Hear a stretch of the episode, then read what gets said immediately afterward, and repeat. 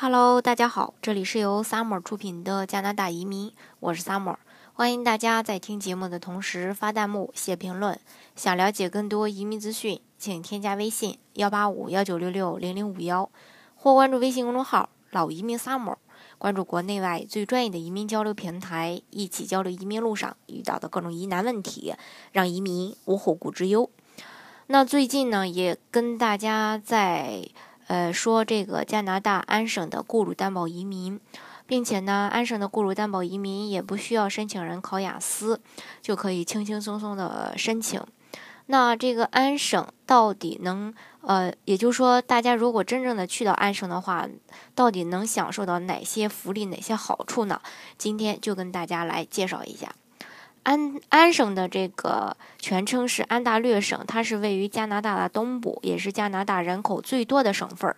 呃，加拿大的首都渥太华和加拿大人口最多、经济最发达的城市多伦多都是属于安大略省。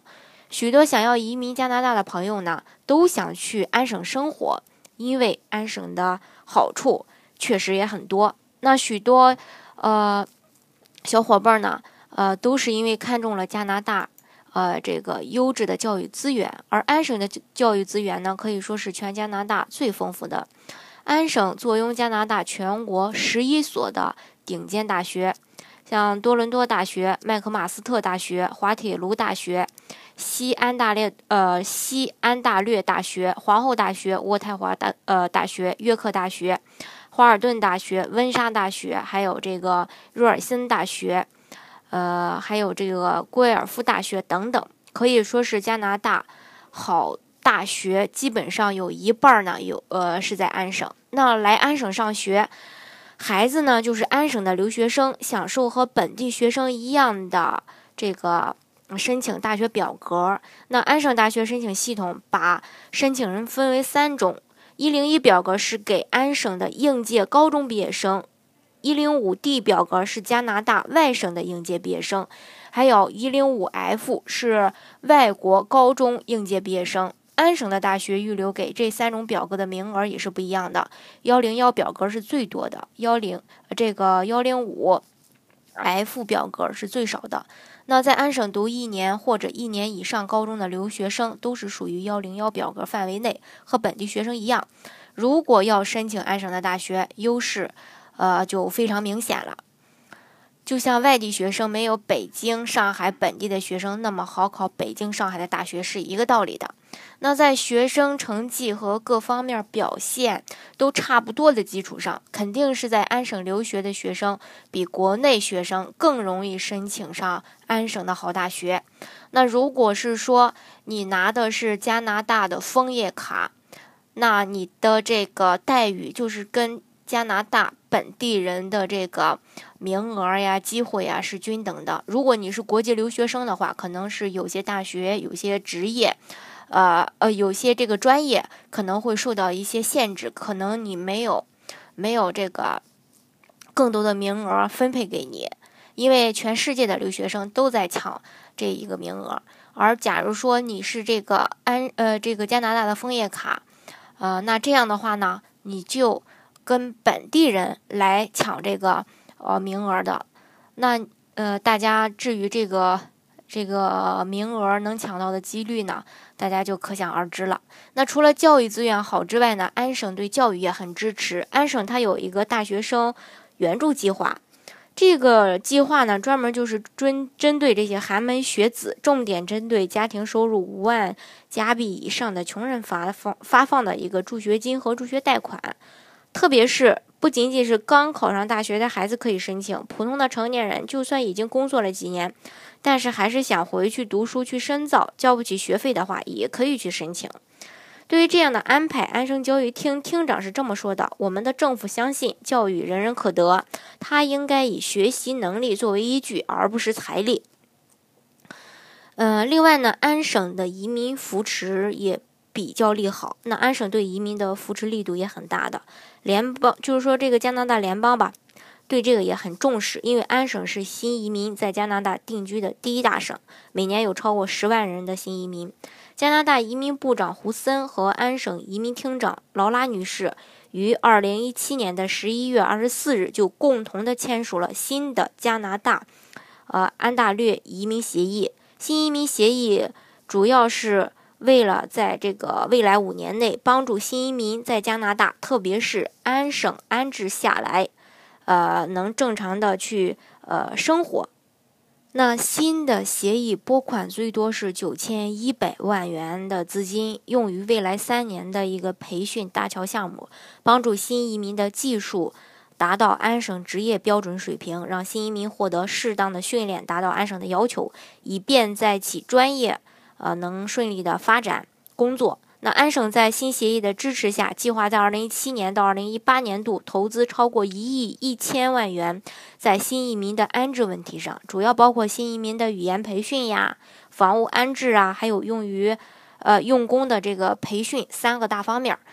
不光如此啊。二零一八年的一月十八日，安省移民局的官网也发布了消息，称说联邦政府认识到安省移民提名计划的成功，以及对安大略省经济的重要性，以及将该省二零一八年的配额比二零一七年提高了六百个，达到了六千六百个。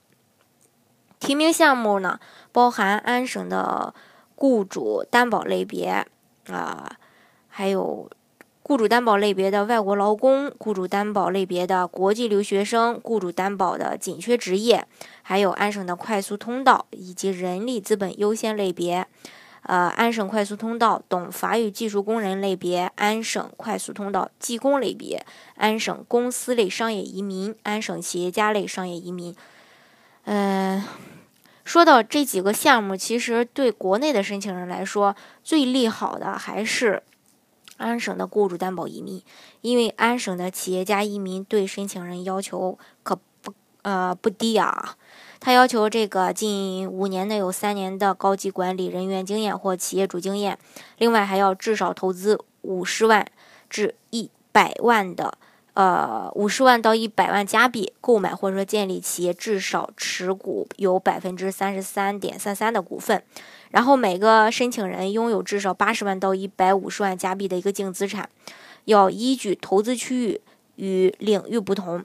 而且呢还要为这个呃安省创造至少两个永永久性全职工作机会，呃，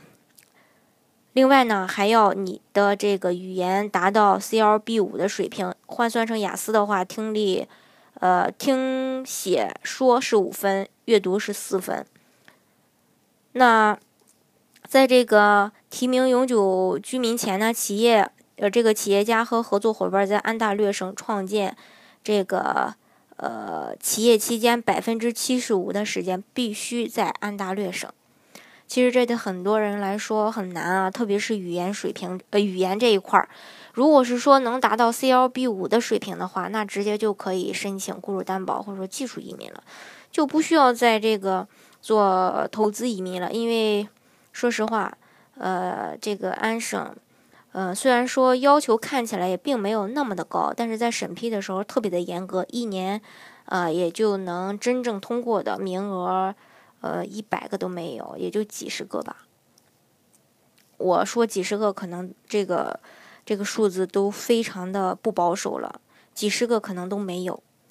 另外呢，就是这个快速通道。呃，包括技术和雇主类的，呃，雇主类的很简单，然后工作呢，嗯，要至少满三年吧。然后语言的话没有要求，学历的话最好是专科及呃专科本科以上呃这种学历。当然，呃，具体的还是要看你的一个职业的。另外呢，我们也都知道，呃，加拿大呢，它是是一个高福利的国家啊。但是加拿大不同省份之间差别还是挺大的。那安省就是在各省当中福利待遇比较好的那种。二零一八年，安省就有几个重大的这个待遇提升呃事件。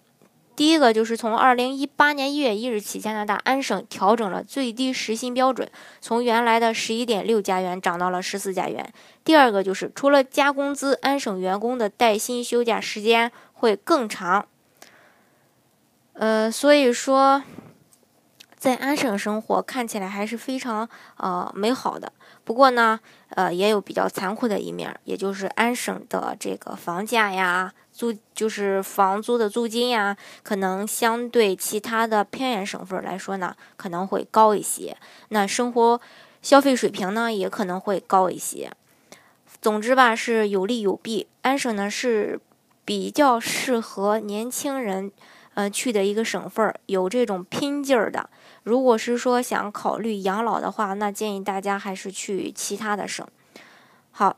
今天呢就跟大家介绍这么多。那大家如果想具体的了解加拿大的移民政策的话呢，欢迎大家添加我的微信幺八五幺九六六零零五幺，或是关注微信公众号“老移民 summer”，关注国内外最专业的移民交流平台，一起交流移民路上遇到的各种疑难问题，让移民无后顾之忧。